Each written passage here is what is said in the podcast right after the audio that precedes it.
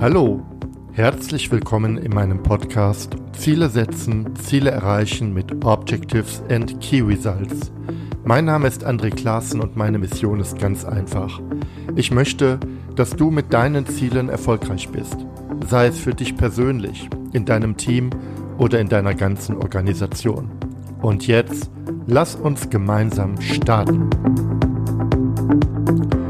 Herzlich willkommen zu einer neuen Folge von Ziele setzen, Ziele erreichen mit Objectives and Key Results.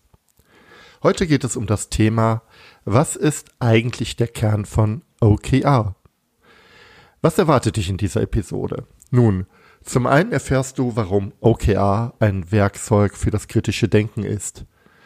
Du erfährst, was die Kernidee von OKR aus meiner Sicht ist und welche Gemeinsamkeiten es zwischen dem Computerspiel Civilization und OKR gibt.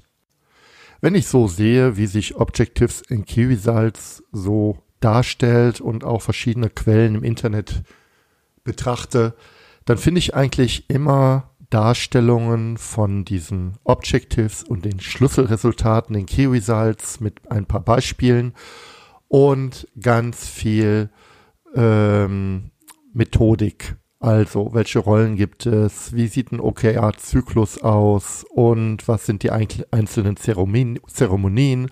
Oder wie führt man Objectives und Key Results in Unternehmen ein, ähm, sodass dieses ganze System auch ans Fliegen kommt? All die Dinge sind wichtig. Aber was ist eigentlich der Kern vom Kern? Worum geht es eigentlich bei Objectives und Key Results? Der Kern ist für mich eigentlich ein völlig anderer. Objectives and Key Results sind für mich ein Werkzeug zum kritischen Denken. Und zwar ein Werkzeug zum kritischen Denken für alle Ebenen von Führung und Arbeit in Unternehmen und Organisationen oder gerne auch eine Arbeit für das kritische Denken, wenn es allein um deine eigenen persönlichen Ziele sind. Warum ist das so? Objectives and Key Results zwingen dich, wenn du sie richtig anwendest, über die Probleme nachzudenken, die zu lösen sind. Welche Herausforderungen stehen an? Welche sind wichtig? Welche Herausforderung ist wichtig? Und wenn ich, äh, ich spreche nicht nur über Herausforderungen, sondern ich spreche von tiefen und bedeutsamen Problemen für die Kunden oder für deine eigene Organisation. Dein Denken wandelt sich. Es wandelt sich immer mehr bei der Anwendung von Objectives in Key Results, vom den Denken in Aktiv Aktivitäten, was müssten wir eigentlich machen, äh, was starten wir, äh, was hätten wir schon immer mal tun sollen, hin zu dem Denken vom Ende her. Was ist eigentlich wirklich wichtig? Wie sieht das Ergebnis aus? Welches Problem müsste ich lösen, um am Ende hier hinzukommen, wo ich gerne hinkommen möchte? Die immer wiederkehrende Kernfrage von Objectives and Key Results lautet, was will ich wirklich erreichen? Welche Probleme sollte ich eigentlich lösen? Und woran kann ich die Lösung dieser Probleme erkennen? OKRs sind, wenn man es so sieht, nichts anderes als ein Zielfindungssystem. Sie helfen dir dabei, die richtigen Ziele zu erkennen und zu formulieren. Darum geht es. OKRs sind ein Werkzeug für das kritische Denken und helfen dir, die richtigen Ziele zu finden und zu formulieren oder die richtigen Probleme zu finden und zu erkennen, was passiert, wenn diese Probleme gelöst werden. Viele Beispiele, die ich im Internet finde, sehen ganz anders aus. Also ich finde, ich muss sagen, insbesondere von Herstellern von Werkzeugen und Tools immer wieder Beispiele, wo OKRs nichts anderes sind als eine Aktivitätenliste. Führe im ersten Quartal eine Facebook-Kampagne durch. Stelle fünf neue Mitarbeiter aus ein. Bringe ein Produkt bis zum nächsten Quartal heraus. Das sind aus meiner Sicht schlechte Beispiele für Objectives and Key Results. Es geht sogar noch weiter. Es gibt ja die Bibel zu OKRs. Also John Doerr, der früher bei Intel gearbeitet hat und das Zielsystem OKR von dem, ja, ich sag mal, eigentlichen Erfinder Andy Grove kennengelernt hat, hat ja das Buch geschrieben, Measure What Matters. Also äh, messe die Dinge, die wirklich zählen. Und auch in diesem Buch gibt es unzählige Beispiele für OKRs, die in Wirklichkeit keine Wirkungsziele sind, sondern Aktivitäten. Der OKR-Experte Philipp Castro hat einfach mal nachgezählt und hat festgestellt, dass die Hälfte der Beispiele in diesem Buch überhaupt keine Messwerte enthalten und ein Drittel der Key Results beschreiben eigentlich nur Aktivitäten. Das heißt also, aus meiner Sicht, hüte dich vor Beispielen aus dem Internet, weil die können dich in die Irre führen. Warum liegt es eigentlich so, dass wir so stark in Aktivitäten denken? Nun, Aktivitäten liegen in unserer DNA. Wir werden ja auch im ganzen beruflichen Werdegang dahin geschult, insbesondere als Führungskraft, Entscheidungen zu treffen und Aktivitäten zu initiieren. Und sie haben auch unglaublich viel Positives. Man fängt Dinge an. Man macht jetzt einfach mal. Man überlegt aber auch ganz schnell, wie Menschen möglichst effizient eingesetzt werden können, damit diese ganzen Aktivitäten auch gemacht werden können. Es geht sogar noch weiter. Wir überlegen, wie wir alles Mögliche parallelisieren. Aber wenn ich alles parallelisiere, alle Mitarbeiter auf 100 Prozent auslaste und immer wieder neue Vorhaben beginne und starte, ja, was passiert denn dann? Als Ende ist, äh, es bewegt sich nichts mehr. Ähm, tausend Dinge sind gestartet, immer wieder werden neue äh, ähm, Vorhaben äh, äh, losgetreten, aber es wird wenig beendet. Wenn du erfolgreich sein willst in deiner Organisation, dann gibt es eigentlich eine andere Wahrheit und die kommt ein Stück weit aus dem Lean Management. Es geht nämlich nicht darum, viel anzufangen. Es geht darum, viel zu beenden. Es geht nicht darum, die Mitarbeiter möglichst effizient einzusetzen und zu 100 Prozent auszulasten. Es geht darum, dass die Mitarbeiter Freiräume haben, um intelligente Lösungen zu erarbeiten.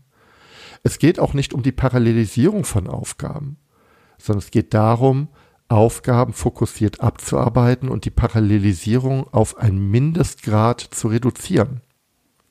Das sind alles Dinge, die sehr stark mit OKRs zusammenhängen. Denn auch Objectives and Key Results zwingen dich dazu, die Anzahl der Parallelisierungen runterzuziehen und Dinge zu beenden.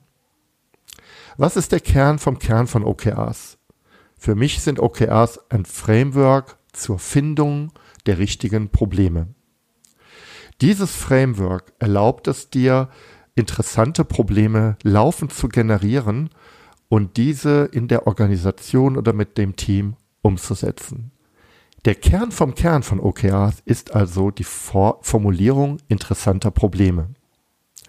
Und die Formulierung der, dieser interessanten Probleme erfolgt durch die Beschreibung der Ergebnisse, die eintreten, wenn diese interessanten Probleme gelöst sind.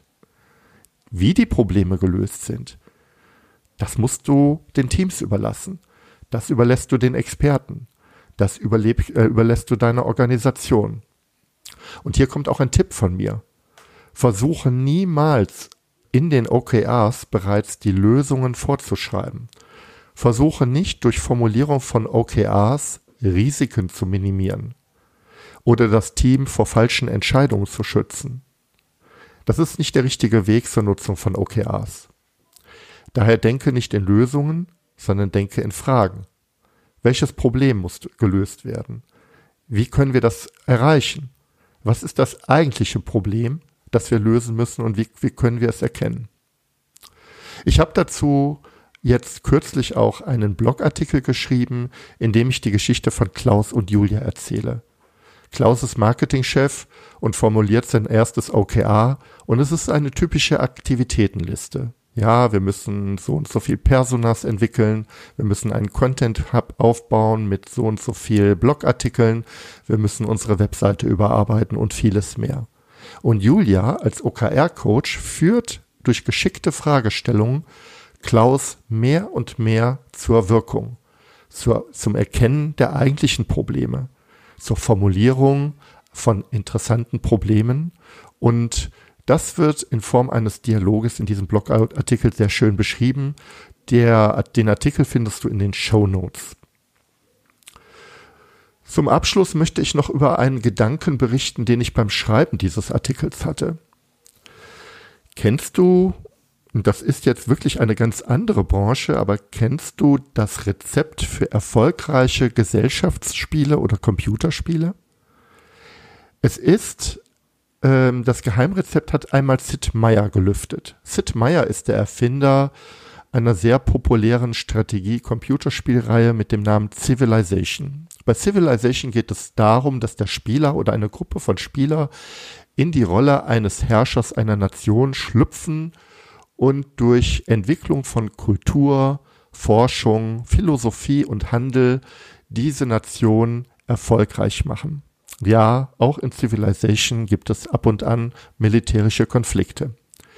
Aber der Kern vom Kern dieses Spiels ist es, dass der Spieler kontinuierlich interessante Entscheidungen trifft. Das Treffen von interessanten Entscheidungen ist das, was den Spieler motiviert, dieses Spiel zu spielen. Und das ist der Grund, warum dieses Spiel, dieses Spiel seit über 25 Jahren immer wieder sehr erfolgreich aufgelegt wird und Millionen und Übermillionen von Spielern gefunden hat. Das Treffen von interessanten Entscheidungen. Und da ist der Bogen zu Objectives and Key Results. Wenn Objectives and Key Results es erlauben, der Führungsebene und den Menschen in der Organisation fortlaufend interessante Probleme zu stellen, dann führt das dazu, dass die Mitarbeiter, ähnlich wie bei dem Computerspiel, regelmäßig interessante Entscheidungen treffen. Und das führt zur Selbstorganisation und das führt zur Motivation. Und deshalb sind OKRs am Ende des Tages auch ein Instrument zur Mitarbeiterführung und zur Förderung von Selbstorganisation in Organi zur Selbstorganisation in Organ Organisationen. Und jetzt habe ich dieses O-Wort so oft gesagt, dass ich es jetzt erstmal nicht mehr sage. Ja, eine Bitte. Abonniere diesen Podcast, wenn dir dieser Podcast gefällt und gebe ihm gerne eine sehr gute Bewertung auf iTunes oder überhaupt eine Bewertung auf iTunes. Darüber würde ich mich sehr, sehr freuen. Und wenn du eine Bewertung geschrieben hast, egal ob die gut ist oder schlecht ist, dann sende die doch zu mir und du bekommst eine Bonus-Podcast-Folge genau für dich zugeschnitten. Ach so, schicke mir die Rezension gerne auch mal mit einem Thema, was dich interessiert. Ich kann nicht versprechen, dass die Bonusfolge eine Antwort auf dein Thema ist, aber auf jeden Fall werde ich das Thema sehr gerne aufnehmen für diesen Podcast. Ja, damit verabschiede ich mich für diese Woche und wünsche dir viel ganz Erfolg in der Findung interessanter Probleme und in der Verfolgung deiner Ziele. Bis zum nächsten Mal, dein André. Danke, dass du mir zugehört hast.